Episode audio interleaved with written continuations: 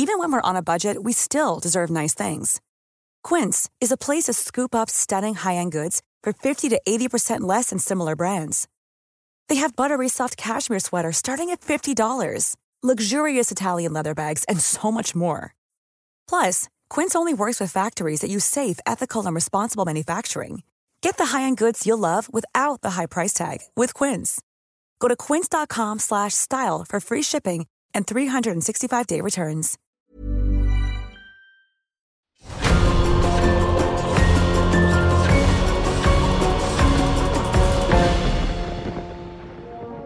Le vieux monde se meurt, le nouveau monde tarde à apparaître, et dans ce clair-obscur surgissent les monstres, disait Antonio Gramsci. Dans notre monde globalisé, au sortir de la guerre froide, ces monstres oubliés ont un nom. Le retour des empires. Un podcast du magazine Marianne présenté par Stéphane Auboire. Aujourd'hui, la Turquie a 100 ans avec Jean-Maurice Ripper.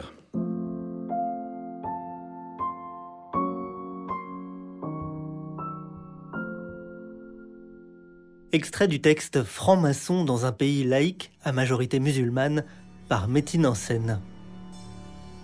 Si un jour votre chemin vous mène à Istanbul, la ville la plus importante de Turquie aussi bien sur le plan économique que sur le plan maçonnique, un frère ou une sœur maçon se feront un plaisir de vous montrer deux statues érigées sur une terrasse au premier étage d'un immeuble appartenant à une banque. Ce sont, espacées de 6 à 7 mètres, les statues du maître Hiram et de la veuve, sculptées en pierre de taille. La position stratégique d'Istanbul a incité certaines populations d'Europe à venir s'établir là pour travailler et s'enrichir, en développant les relations commerciales et maritimes avec le vieux continent. Ainsi s'expliquent les deux statues érigées face au port d'Istanbul. Ce bâtiment, construit il y a plus de 150 ans, était destiné à abriter une société d'assurance française. Son architecte était un frère levantin français, il a profité de l'occasion pour mettre Hiram et la veuve à la vue de tout le monde. Jean-Maurice Ripper, bonjour. Bonjour. vous avez été ambassadeur de France en Russie, ambassadeur de France en Chine. Vous avez été aussi ambassadeur et chef de la délégation de l'Union européenne en Turquie, ce qui nous intéresse aujourd'hui. Et puis vous êtes l'auteur d'un livre remarquable qui s'appelle Diplomatie de combat, qui est sorti il y a quelques semaines aux éditions Perrin, les presses de la Cité. Alors, on vient d'entendre un texte euh, qui ramène euh, quelque chose d'un peu étonnant, euh, la Turquie dans, dans le monde des Lumières. Est-ce que vous, qui avez quand même connu ce pays quelques années, deux, trois ans, est-ce que vous pensez que 100 ans plus tard, la, Turquie d'Atatürk est une Turquie des Lumières encore aujourd'hui? Il faudrait dire la Turquie d'Erdogan, et elle n'est certainement pas une Turquie des Lumières. L'influence française est indiscutable quand on vit en Turquie ne serait-ce que par le fait que, par exemple, encore quand j'y étais, il y a plus d'une dizaine d'années maintenant, euh, la plupart des fonctionnaires parlent le français. C'est une langue euh, obligatoire, en tout cas au ministère des Affaires étrangères, par exemple. Je peux citer les, le célèbre euh, lycée Galatasaray à Istanbul, ou les dessins de Thessalonique revisités par un, par un architecte français. Donc évidemment, les souvenirs sont nombreux et la France a toujours servi de référence. Je ne suis pas sûr que la tolérance maçonnique soit la principale euh, leçon euh, retirée par euh, les gens qui ont dirigé la Turquie depuis l'Empire, et même sous l'Empire, encore que, il faut, on y revenir, ait été leur principale inspiration.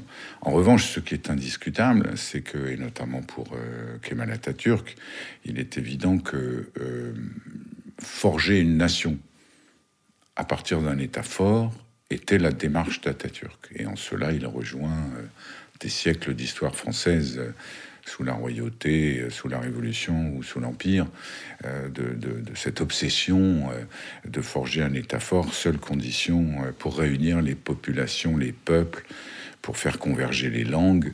C'est ce que tout le monde a oublié dans l'histoire de France.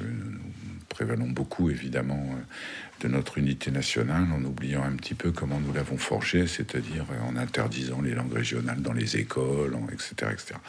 Atatürk a fait la même chose fondamentalement quand il, est, il, a proclamé la République en 1924, dont on va fêter effectivement le centenaire l'année prochaine, il a cherché à imposer à travers un État fort euh, un, type de comportement national qui permettait de faire disparaître les différences. Il a créé une langue qu'il a imposée en caractère latin et non plus arabe en 1928, je crois.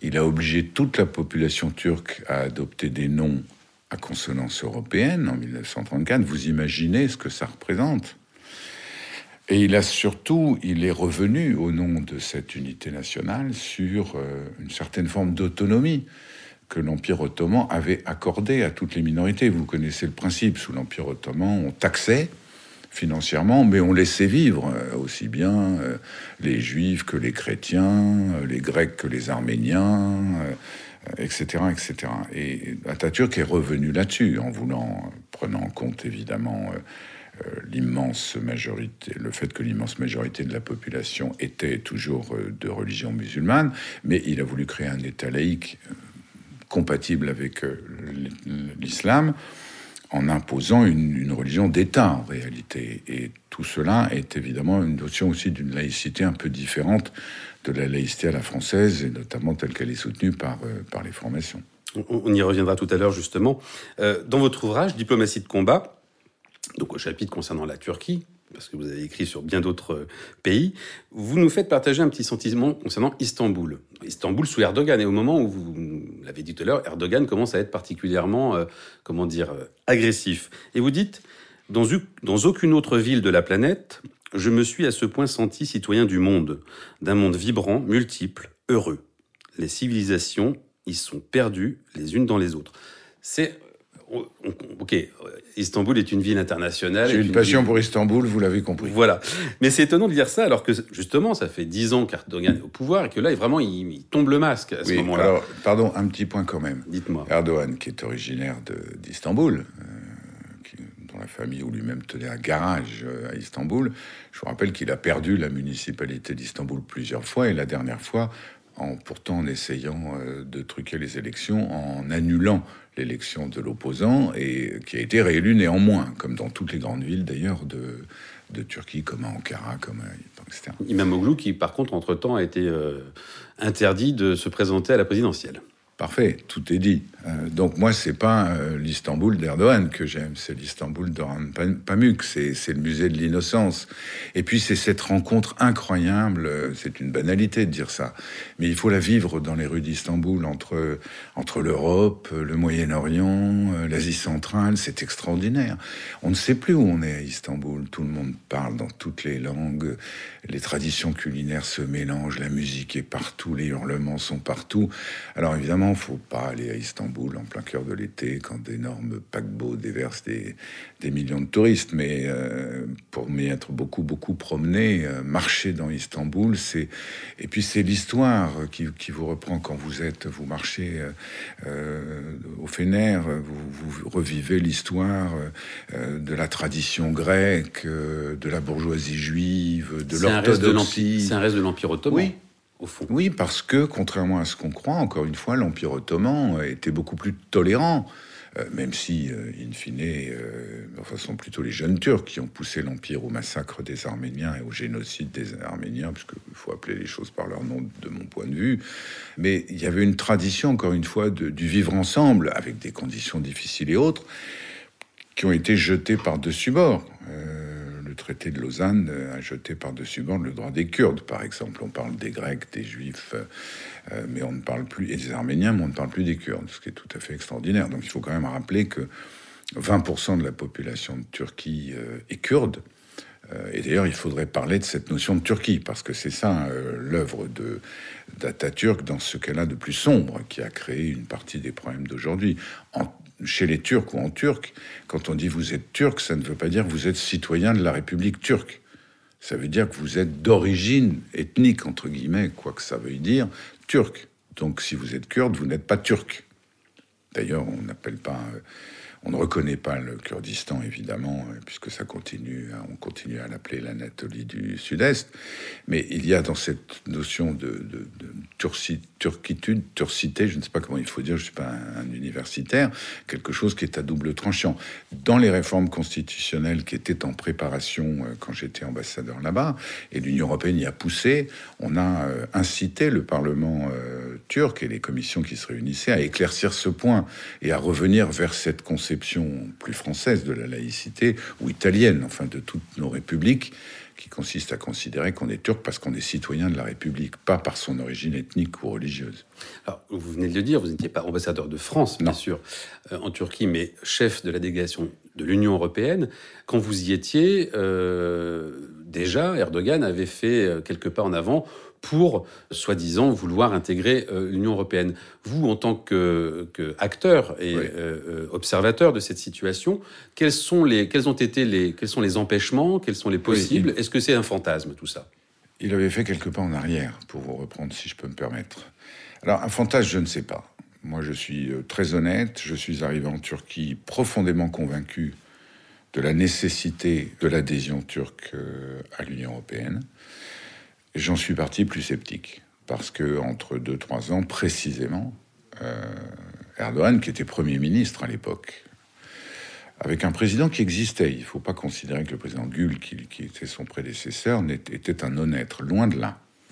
Il incarnait une version beaucoup plus libérale, entre guillemets, de, de l'AKP, et notamment euh, qui n'était pas fasciné par l'idée d'islamiser, entre guillemets, la société ce qui était la tentation profonde d'Erdogan et qu'à mon avis il a toujours eu et que simplement il a caché euh, pour arriver au pouvoir, pour obtenir le soutien des grandes familles, de ce qu'on appelle l'État profond, qui est un concept inventé par les Turcs d'ailleurs. Hein. c'est intéressant, cette convergence d'intérêts entre les services de sécurité, les grandes familles économiques ou les grands groupes économiques euh, et le pouvoir politique. Et Erdogan a toujours eu cette envie, ça a créé des tensions et des fractions euh, au sein de, de l'AKP. C'est ce qui probablement l'a poussé à devenir président de la République et à présidentialiser le régime. Tout ça s'est apparu clairement euh, pendant les années où j'y étais et on l'a mesuré tout de suite quand on a voulu relancer les négociations d'adhésion de la Turquie, parce qu'immédiatement un blocage est apparu sur ce qu'on sans entrer dans la technique, les chapitres 23 et 24, qui sont les chapitres de l'adhésion qui concernent les droits humains, euh, les libertés fondamentales, l'indépendance de la justice, tout ce qui fait le cœur de l'Union européenne sur le plan des valeurs, ce qu'on appelle par ailleurs les critères de Copenhague, avec une obligation pour tout pays candidat de les respecter pour entrer. Et donc on a tout de suite compris qu'on allait avoir un énorme problème. Pourquoi? Parce que les Turcs ont essayé de faire valoir cette idée simple que, puisqu'il était normal que la Turquie euh, devienne européenne, et comme le répétait souvent le président Erdogan, la Turquie, l'Europe a besoin de la Turquie plus que la Turquie n'a besoin de l'Europe, ce qui est quand même une phrase intéressante euh, de son point de vue en tout cas. Il espérait, et c'est pour ça qu'il a suivi de très près euh, le Brexit, il espérait au fond avoir une entrée à la carte. Alors je prends ça, je prends notamment les fonds structurels, l'aide à l'agriculture, aux infrastructures, mais je n'ai pas besoin d'appliquer euh, le corpus euh, de règles et de législation européenne sur la protection des droits humains, évidemment, puisque en interne, il était en train d'attaquer la liberté de la presse, la liberté de réunion, la liberté d'expression, les syndicats. Il mettait en prison les, opposants et il menait une guerre euh, civile, entre guillemets, contre la population kurde qui visait les civils autant que les militaires de mon point de vue, bien sûr, je prends mes responsabilités. Donc on a tout de suite compris que ça allait être très difficile. Et d'ailleurs, depuis cette époque-là, les négociations sont bloquées. C'est clair. Moi, je crois que Erdogan, en fait, ne voulait plus de l'adhésion parce qu'il considérait que ça lui aurait apporté beaucoup plus de contraintes que d'avantages, et que simplement il voulait en faire porter la responsabilité à Bruxelles ou à Athènes, ou à Nicosie, puisque nous avions ce lancinant problème, évidemment, de Chypre au milieu de la négociation d'adhésion. Là, récemment, pourtant, il a remis en avant cette euh, volonté euh, de, de, se, de se rapprocher de l'Union européenne, voire d'y entrer. Est-ce que c'est purement stratégique après une séquence russo-ukrainienne où il a été au centre du jeu tout en faisant, enfin tout en ayant quelques euh, comment dire relations compliquées justement avec les pays occidentaux. Est-ce que est-ce que c'est un problème économique? Est-ce qu'il a besoin de l'Europe d'un point de vue puisqu'il y a une énorme crise économique? D'où vient ce désir de vous Je pense qu'il y a tout ce que vous dites évidemment. C'est un spécialiste quand même du pas en avant, du pas en arrière, du pas de côté à droite ou à gauche. Euh, pensez à ses relations avec l'OTAN, par exemple. Un coup, il achète des, euh, missiles soviétiques, russes, pardon, excusez-moi de la confusion, mais enfin, elle est compréhensible avec Poutine. Euh, un coup, il, rassure l'OTAN, un coup, il, accepte la Finlande, mais il refuse la Suède, etc. etc. Donc, c'est un habitué du, double langage. Il y a beaucoup de phénomènes. Bien sûr, l'effondrement de l'économie turque, qui était quand même absolument incroyable. C'était une des économies les plus florissante et en tout cas en émergence de, l'Est de l'Europe et en tout cas du, du Proche et Moyen-Orient, si on met la Turquie à cheval sur les deux continents. Il y a aussi le coup de semonce des élections quand même, coup de semonce. Euh, personne ne sait très bien s'il a vraiment gagné les élections, mais enfin, l'opposition ne l'ayant pas contesté, il les a gagnées de justesse. Aux dernières municipales, encore une fois, il a perdu toutes les grandes capitales. Les démocraties ont commencé à se défendre sur le plan du respect des droits humains et des droits fondamentaux, et donc il se rend bien compte que, y compris en Europe, euh, ça commence à poser des problèmes. Il y a le problème des migrations. Il y a le problème des conflits euh, au, Moyen, au Proche et au Moyen-Orient, on pourrait y revenir si vous voulez. Tout ça fait que la Turquie se retrouve, à force de faire de l'équilibrisme, moi je pense qu'elle est un peu seule en réalité. Par ailleurs, la dernière décision qu'il a prise en politique étrangère, qui était d'armer jusqu'aux dents euh, Bakou pour permettre à l'Azerbaïdjan de mener une guerre éclair contre l'Arménie pour récupérer le Haut-Karabakh, euh, ne l'a pas rendu encore plus sympathique à la cause. Donc il a besoin de trouver euh, d'un apaisement, une forme d'apaisement avec les pays européens. Justement, je voulais, en venir sur ce, sur ce sujet. Vous n'êtes pas du Haut-Karabakh.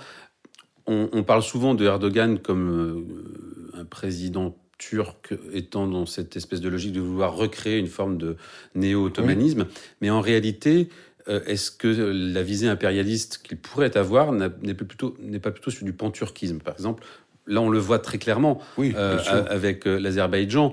Là, il y a deux, trois jours, il y a, des, il y a de nouveau d'ailleurs des, des, exercices armés entre Bakou et Ankara.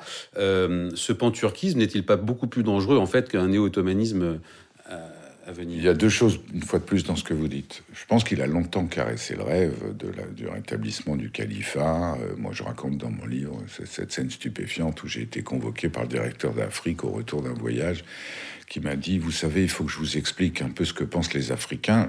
Je dis, oui, je suis un peu d'origine française, donc je connais un peu quand même. Non, vous n'avez pas compris que les pays africains réclament le retour de l'Empire ottoman et vous regardez le premier voyage euh, de Erdogan euh, euh, au Moyen-Orient et au Maghreb notamment. Ça devait être quand j'y étais, donc ça devait être en 2012. il était ovationné partout. Vous savez comme on fait dans ces pays, c'est pas très compliqué de mettre 2000 personnes le long des avenues avec des petits drapeaux. Et il est rentré en Ankara en disant voilà, le monde arabe et le monde musulman attendent la Turquie.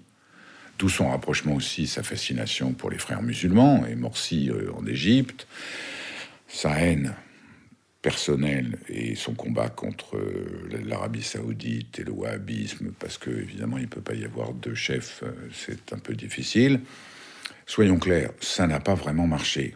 Alors après on est passé à autre chose, assez vite d'ailleurs, qui est la reconstitution du monde turc ils ont créé d'ailleurs sur le modèle de l'Organisation internationale de la francophonie, une organisation des pays de langue turque, euh, ou d'origine turque, enfin turcique, je crois qu'on dit, euh, d'Asie centrale notamment. Alors, parce que ça va assez loin quand même, effectivement. Là non plus, ça n'a pas donné grand-chose. Et en réalité, on voit bien que l'Azerbaïdjan se sert d'Ankara euh, tout autant que Ankara se sert euh, de Bakou, moi, à mon avis, là encore, je ne suis pas absolument sûr qu'en termes diplomatiques, ce soit un grand succès, parce que le, premier pays que cette affaire a gêné, c'est la Russie. Et euh, dans cet équilibre permanent euh, que je décrivais tout à l'heure, qu'essaye d'entretenir Ankara entre l'Europe, Washington et Moscou, c'est un coup porté quand même, parce que ça a démontré l'incapacité des Russes, y compris dans leur étranger proche, qu'ils prétendent contrôler, à empêcher la guerre. Donc de ce point de vue-là, c'était pas un grand succès pour les Russes.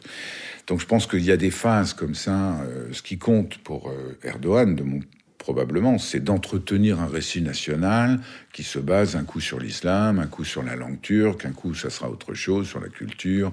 Euh, vous voyez, vous, vous, êtes, vous mesurez bien sûr l'énormité de l'argent qui est dépensé pour construire des mosquées. Quand on construit des mosquées à l'étranger aujourd'hui, elles sont presque toutes financées par la Turquie aujourd'hui, hein, euh, notamment en Europe. Y compris en France. Euh, voilà, y compris en France. Puis vous avez la gestion aussi, évidemment, de cet énorme problème qu'est l'immigration et du rôle de la Turquie comme pays de transit euh, depuis la guerre en Syrie, mais depuis plus longtemps, euh, avec les rapports très compliqués que ça implique aussi entre l'Europe et, la Turquie. Donc il joue un peu, il cherche une position d'équilibre euh, en variant le, point focal de cette politique étrangère assez fréquemment. Justement, par rapport à, cette histoire d'immigration, vous qui avez travaillé donc au nom de l'Europe, est-ce qu'il n'y a pas une forme de naïveté d'avoir donné tant d'argent à Erdogan pour lui donner un pouvoir aussi immense c'est compliqué. Moi, je ne travaillais plus pour l'Europe quand on a signé l'accord, mais il faut aussi euh, se rappeler de ce qui s'est passé euh, après euh, la révolution populaire en Syrie, hein, après 2011. la Turquie a accueilli presque seule des millions de réfugiés syriens. Il y en avait un petit peu en Jordanie, hein, pas mal. Il y en avait quelques-uns au Liban, mais l'essentiel était en Turquie quand j'étais là-bas, et on a fourni une énorme aide humanitaire pour essayer d'aider les Turcs, c'est admirable ce qu'ont fait les Turcs. On peut ne pas aimer Erdogan, il faut quand même reconnaître qu'ils ont accueilli les réfugiés syriens dans des conditions extraordinaires.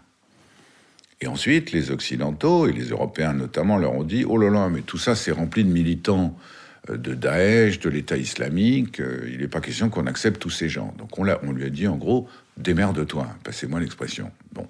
Donc ça a créé quand même effectivement une situation de tension épouvantable, plus, vous le savez, le pouvoir de l'image et tout. Rappelez-vous, parce que tout le monde a déjà oublié la guerre en Syrie, euh, les, milliers de morts civiles, les gens qui, qui, fuyaient, la photo de ce petit garçon sur une plage, enfin, etc. Ça a été épouvantable. Bien. Donc ensuite, l'Europe et la Turquie aient voulu se mettre d'accord. Moi, ça ne me paraît pas choquant après les conditions dans lesquelles euh, la Commission, le Parlement européen, les États membres ont voulu faire un deal, cette idée de vous garder les migrants euh, et on vous donne de l'argent pour ça, j'ai un avis personnel sur la question. Je pense pas que ça soit une très bonne méthode. Euh, c'est pas ça qu'il faut faire, évidemment. En même temps, c'est très facile de dire ce qu'il ne faut pas faire. Personne n'a encore trouvé la solution de ce qu'il fallait faire.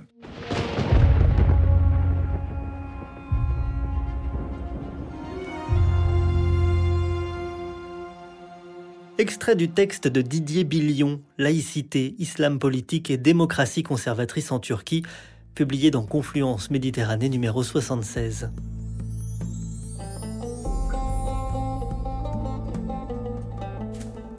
On sait que Mustafa Kemal lui-même était un admirateur enthousiaste de la Révolution et des acquis de la République française.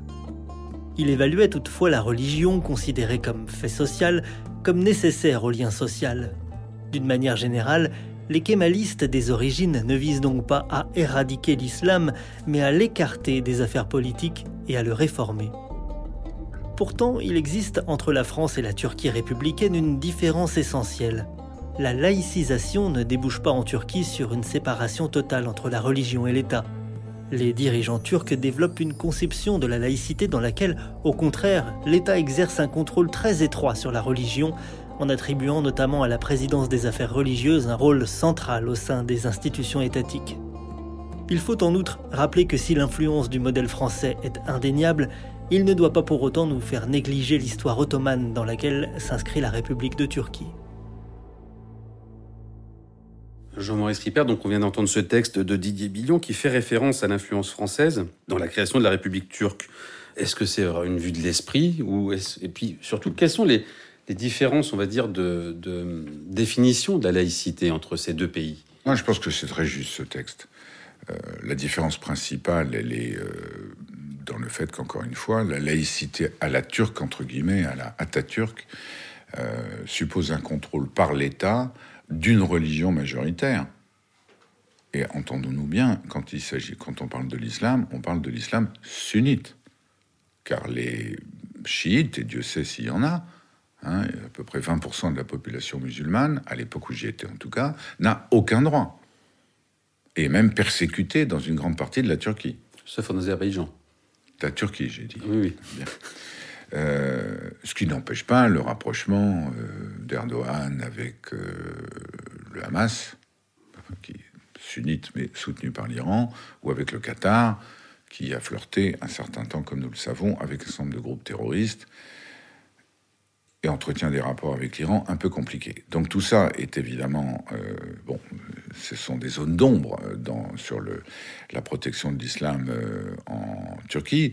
Mais donc la différence, c'est que quand on parle de laïcité à la turque, on parle de l'islam et de l'État. On ne parle absolument pas des autres religions. il faut être, faut être clair. D'ailleurs, il n'y a quasiment plus de communautés significatives, orthodoxes ou catholiques ou juives en Turquie, soyons clairs. Hein. Elles ont été, je dirais pas éradiquées, mais enfin poussées dehors. Il faut, les, juifs sont partis, les, grecs sont presque tous partis orthodoxes, même s'il y a toujours un patriarcat à Constantinople qui est un peu seul sur sa colline, coincé entre la Corne d'Or et, et le quartier plutôt islamisé d'Istanbul.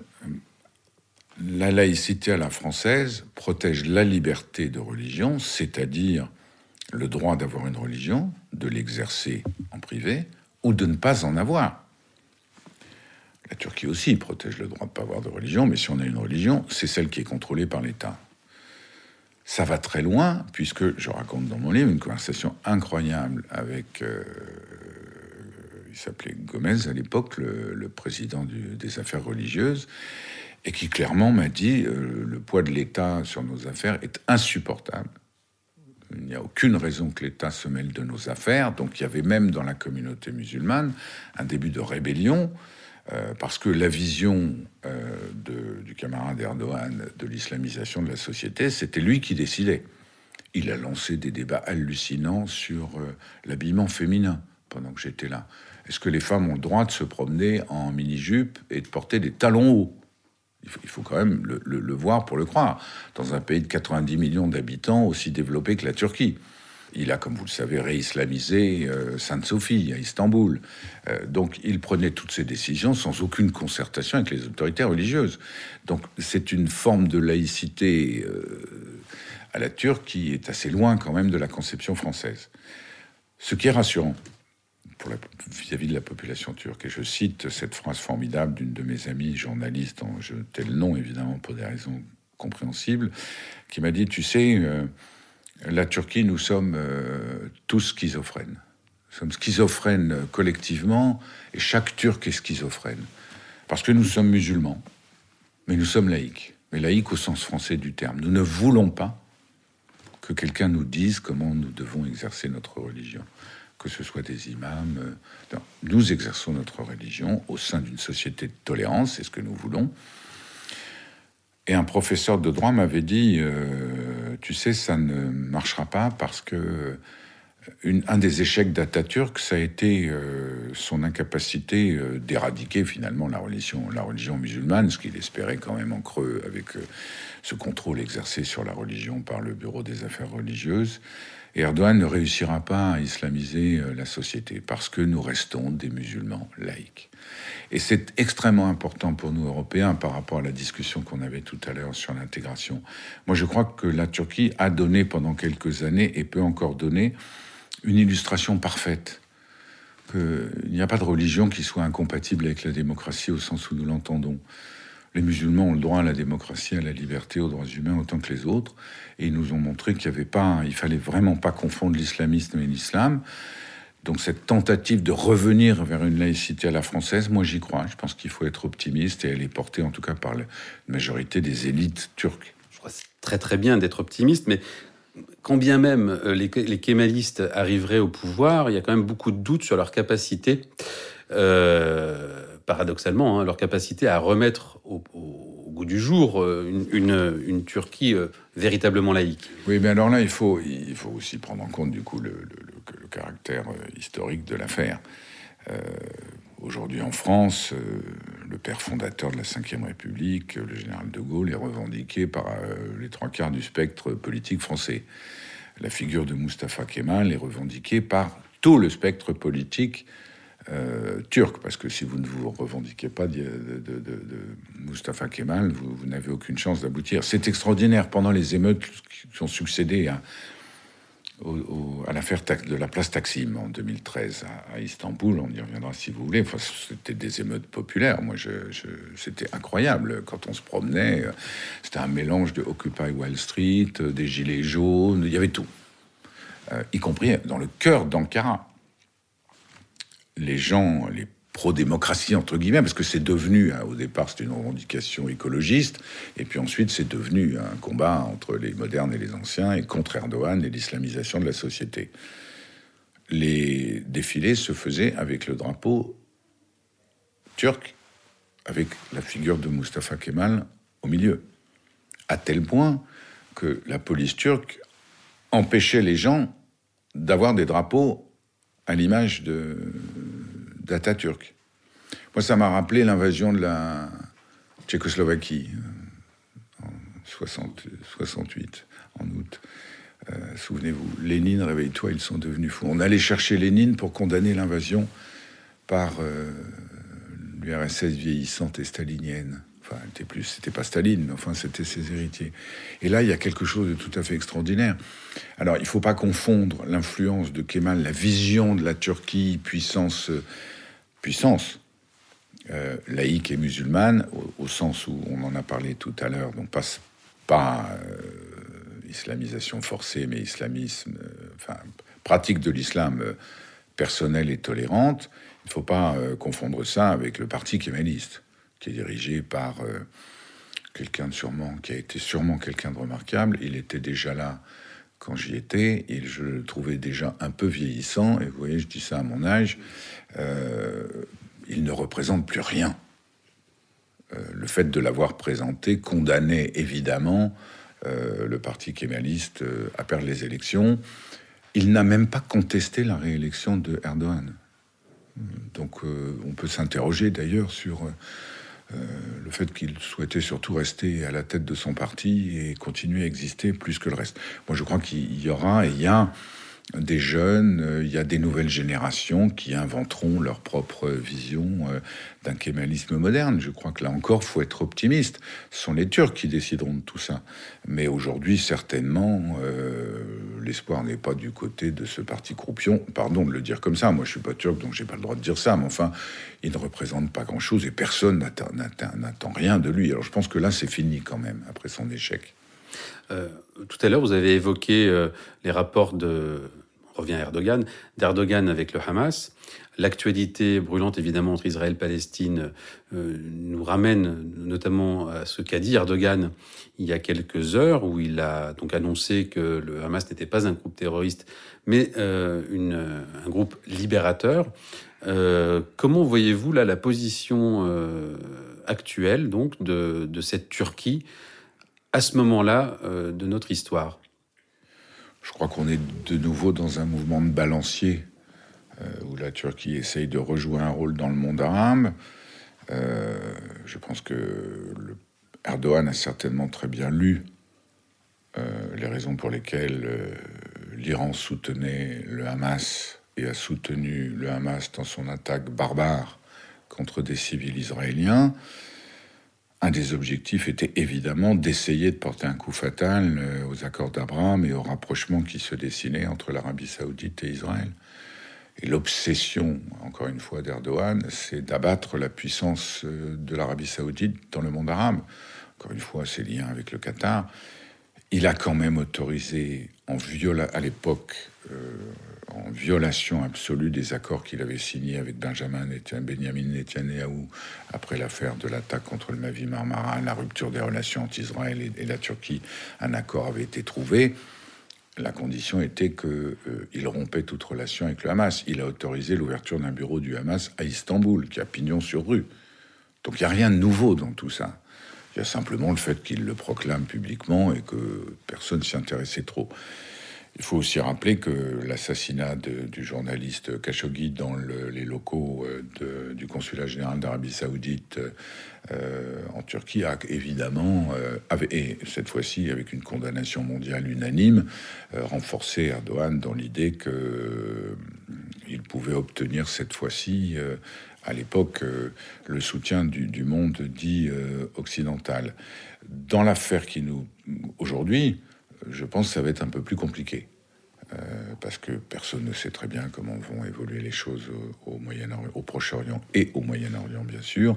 Et donc là, je pense qu'il joue un peu avec le feu, à titre personnel. Mais ça ne me surprend pas. Une dernière question, Jean-Maurice Ripper. Aujourd'hui, c'est un Erdogan vieillissant tout de même. Euh, il ne va pas être éternel. Sans doute y a-t-il d'autres politiques derrière de l'AKP qui peuvent prendre la suite. Mais comment voyez-vous le rôle de l'Union européenne, et singulièrement cette fois-ci, je vous pose la question de la France, dans la capacité à nouer lien, des liens solides avec cette Turquie à venir, et pour aller où surtout? Écoutez, je crois qu'il faut, évidemment, euh, compte tenu de ce qu'on a dit sur euh, la tradition un peu de relations franco-turques, il faut évidemment garder une ligne de dialogue, d'ouverture, essayer de comprendre. Par ailleurs, il ne faut pas oublier le rôle très important que jouent les communautés turques à l'étranger, puisque c'est un pays qui a euh, beaucoup de, communautés expatriées, y compris en France, même si les plus importantes sont plutôt en Allemagne ou en Suède ou dans les pays scandinaves. Donc il y a énormément de, de Turcs en France, ce qui complique la relation.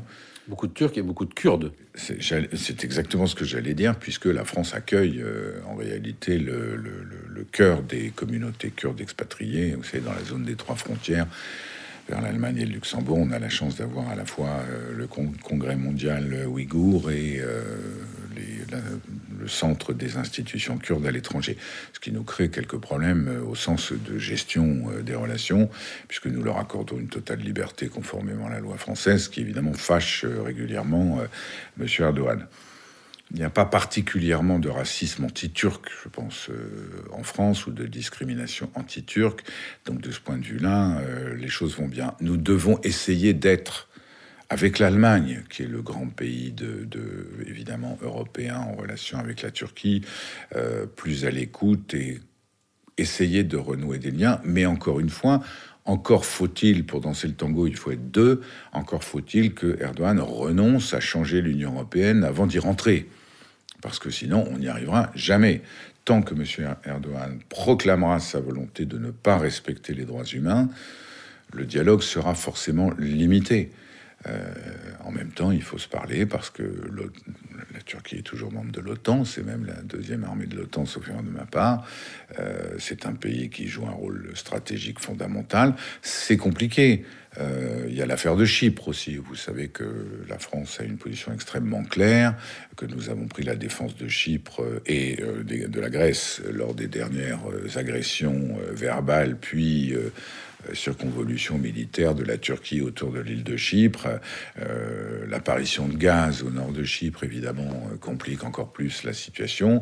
Il y avait un espoir, d'ailleurs, je vous signale, c'est extrêmement intéressant, personne n'en parle que l'exploitation d'une exploitation commune de ces richesses en gaz par Chypre, par la Grèce, par le Liban, par Israël, par la Turquie. Il y avait là peut-être un élément par la diplomatie économique porteur. Je ne sais pas si ça va survivre, mais c'est vrai que la France euh, a un rôle à jouer, peut le jouer, pas seule. Il faut qu'elle le joue euh, avec, euh, avec les Allemands et avec l'Union européenne, bien sûr. Jean-Maurice Ripper, merci beaucoup. Pour terminer cette émission, je, comme la tradition le veut, je vous ai demandé de choisir un texte. Alors vous avez carrément pris un texte vous-même choisi au sein de votre propre ouvrage. Je vous laisse la parole. Merci. Non, ce n'est pas un texte que j'ai écrit. Je voulais citer quelqu'un qui est pour moi un immense écrivain, qui est mort il y a quelques années, qui s'appelle Yachar Kemal, qui est d'origine euh, kurde, et qui est pour moi un immense écrivain dont je ne comprends pas qu'il n'ait pas eu le prix Nobel. Mais enfin, bon, c'est comme ça. Et il disait euh, à propos euh, des, de la situation au Kurdistan turc, puisque moi je considère qu'il y aura un jour un État kurde, en 1995, il disait la chose suivante. Les droits des Kurdes sont violés en permanence. Les parents n'ont pas le droit de donner des noms kurdes à leurs nouveau-nés.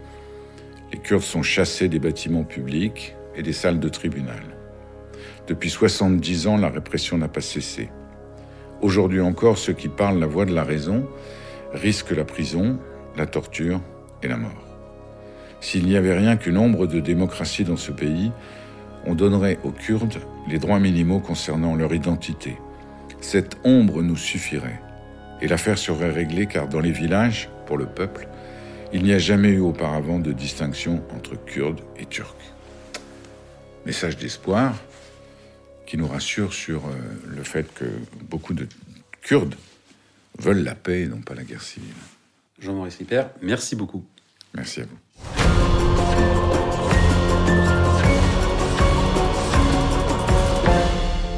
Le retour des empires.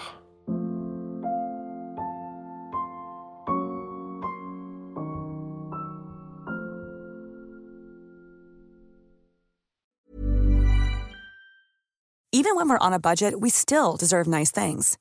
Quince is a place to scoop up stunning high-end goods for 50 to 80% less than similar brands. They have buttery soft cashmere sweaters starting at $50, luxurious Italian leather bags, and so much more. Plus, Quince only works with factories that use safe, ethical, and responsible manufacturing. Get the high-end goods you'll love without the high price tag with Quince.